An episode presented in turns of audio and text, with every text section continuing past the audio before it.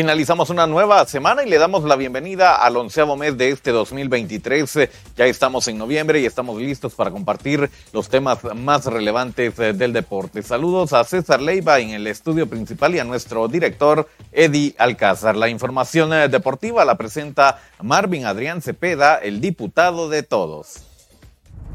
En el 2023, Marvin Adrián Cepeda, el diputado de todos, fue mano solidaria para los necesitados, amigo de los niños, apoyo fuerte del deporte y la cultura en general, amante del desarrollo de su departamento.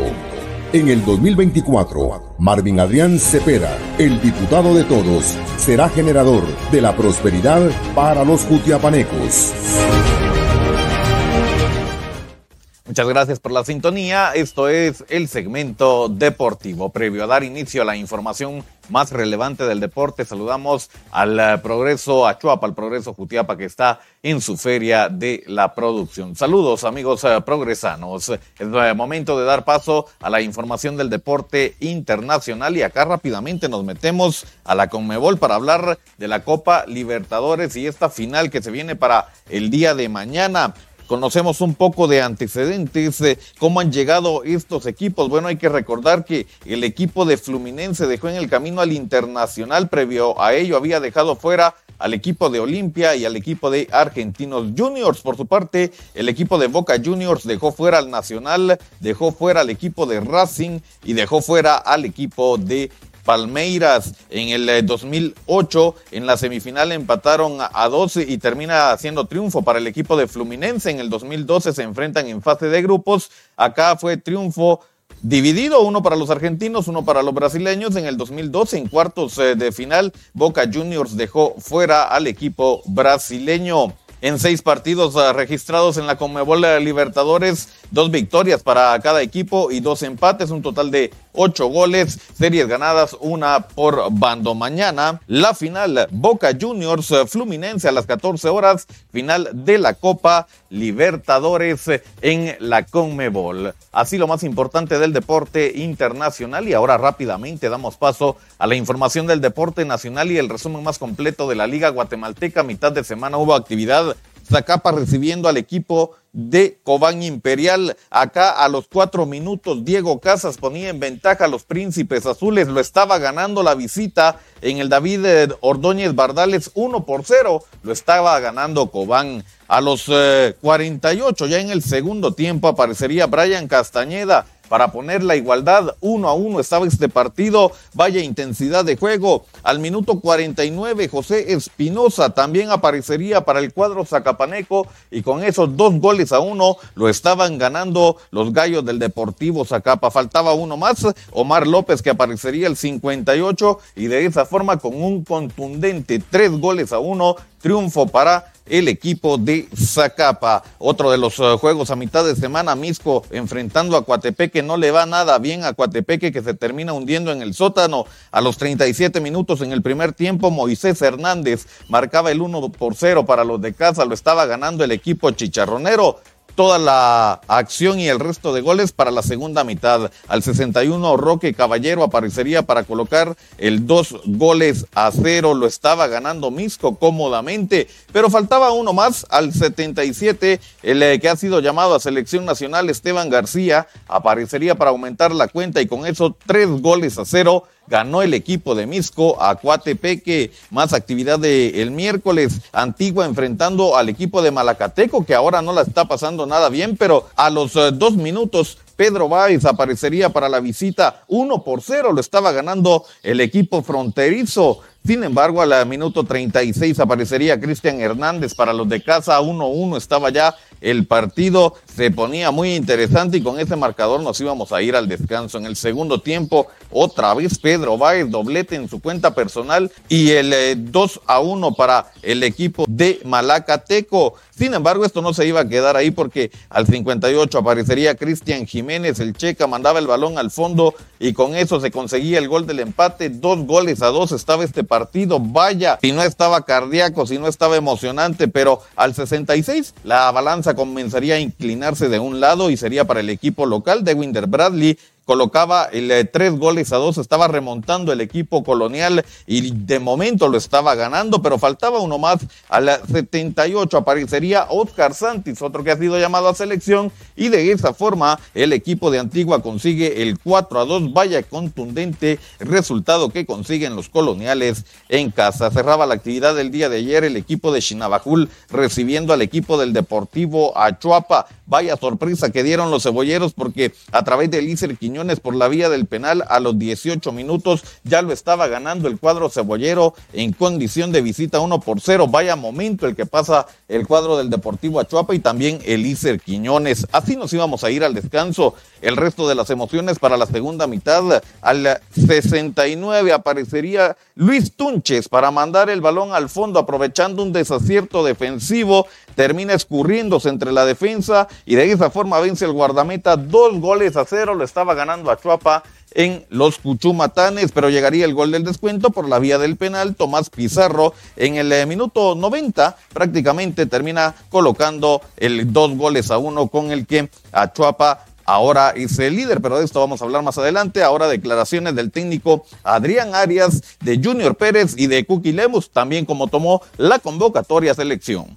Si no han entendido bien la dinámica y la inercia que se requiere en conjunto para lograr esfuerzo, voluntad y poner a disposición del equipo pues lo que hemos visto hoy que es mucha intensidad y mucho esfuerzo. Ha venido de menos a más el nivel de todos. Ya el nivel físico de todos ya está muy parejo. Eh, la mentalidad, se ha logrado una mentalidad muy positiva. Eh, a mí me ha gustado mucho porque han entendido que, cuando uno, como es por dentro, es por fuera. Entonces yo he hecho que los jugadores se la crean, se la crean, se la crean. Pero no nada más eso, que trabajemos, que trabajemos, que sumemos, que sumemos. Y se ha logrado algo muy bonito y hoy es el mérito de los jugadores. Sí, no, eh, luchamos hasta el final, el partido fue bastante reñido, y, pero logramos el objetivo que era sacar los tres puntos. Estamos de líder. Eh, nosotros, más que todo, estamos concentrados en el trabajo de nosotros y tratar de todos los partidos hacer lo mejor posible y, sumar, que es lo más importante. Sí, no, eh, eh, era el primer objetivo clasificar y eh, estamos muy contentos por eso y vamos a seguir trabajando. Sí, creo que es una victoria muy importante. Creo que ahí nos pusimos en primer lugar. Eh, todo esto es al, al, esfuerzo, al sacrificio, a las ganas de seguir adelante con el grupo. Sí, así es, creo que es una, una bonita experiencia, una bonita oportunidad que me, que me dio Dios, el técnico Tena, eh, Luis Fernando, entonces creo que a disfrutarla, eh, a dar lo mejor de mí en, estas, en esta convocatoria. sí, creo que es una bonita experiencia de mi parte, pues, ser convocado a, a, Liga Mayor, creo que es uno de los sueños de cada jugador que está en Liga Nacional y en todo el país. Eh, muy contento por eso y sí, eh, qué mejor de, ganar, de sumar de a tres y estar en la, en la primera posición. Ahí las declaraciones de los cebolleros, tabla de posiciones rápidamente. El equipo del Deportivo Achuapa es líder y va a llegar a la jornada 5 como líder con 23 puntos. Lo sigue Municipal con 22, tercero Antigua con 21, con 19 aparecen Comunicaciones cuarto, Guastatoya quinto, sexto lugar Malacateco que suma 18, Misco suma 16, séptimo lugar, octavo lugar Cobán Imperial también con 16 puntos, con 15, Zacapes noveno y Xelajú es décimo, Chinabajul décimo primero con 14 puntos y en el sótano Coatepeque que suma 10 puntos. Conocemos cómo se juega la jornada 5 del Intergrupos. Atención porque Comunicaciones apertura la actividad este sábado cuando reciba la visita del equipo de Guastatoya, partido programado para las 17 horas. A las 20 horas en eh, el estadio Mario Camposeco, Xelajú recibe la visita del equipo de Antigua GFC. El eh, día domingo a las 11 de la mañana, Coatepeque recibe la visita de los gallos del Deportivo Zacapa. El eh, día domingo también Cobán se enfrenta al equipo de Misco. Este partido a las 15 horas. A las 17 horas juega el equipo de Chinabajul recibiendo a los eh, rojos del municipal y a las 19 horas cierra la actividad. Tremendo duelo. El líder Achuapa visitando al equipo de Malacateco. Previo al juego de Xelajú contra Municipal escuchamos declaraciones de Gabriel Leyes, de José Morales y su convocatoria a selección nacional y Kenderson Navarro. Estamos, estamos bien, estamos en un buen momento. Eh, perdimos la punta, así como decís vos, pero yo la vez pasada con ustedes me refería a algo que, que es la parte nuestra, la parte mental de nosotros, que tenemos que salir a, a ganar esa confianza para, para conseguir puntos y enfrentar la parte final del torneo de la mejor manera. Sí, eso puede ser, o sea, es como decir vos, depende el, el entrenador, nosotros estamos acá cada uno para, para sumar de, de donde toque y cuando toque, así que bueno, esperemos a ver qué, qué, qué pasa. Por la, por la nueva oportunidad que, que se me da de estar en selección, la verdad que uno siempre trabaja para esto. Eh, bueno, la verdad que eh, toca trabajar bien, de la mejor manera, para, para poder hacer un buen partido, eh, prepararnos para, para, lo que viene el próximo año también para nosotros. Sí, la verdad que la National League nos, nos dejó eh, mucho, mucho aprendizaje, muchas cosas que tenemos que mejorar. Sí, la verdad que, que un partido bastante complicado, sabemos lo que, lo que juega el rival. Eh, si bien perdió ayer, eh, también se queda con un jugador menos y creo que, que cambia un poco el partido, pero la verdad que, también tuvo opciones de, de, poder empatarlo. Creo que va a ser un partido importante para nosotros. Eh, sabemos que, que, son tres puntos importantes para lo que viene. También se viene el clásico, entonces son, son puntos que no, no podemos dejar ir. El fin de semana eh, estábamos en la cima, sabíamos que esto podía pasar, entonces eh, trabajamos durante la semana bien, esperando un rival que como bien lo dices está golpeado, eh, que no va a ser nada fácil, más que con nosotros se juegan todo.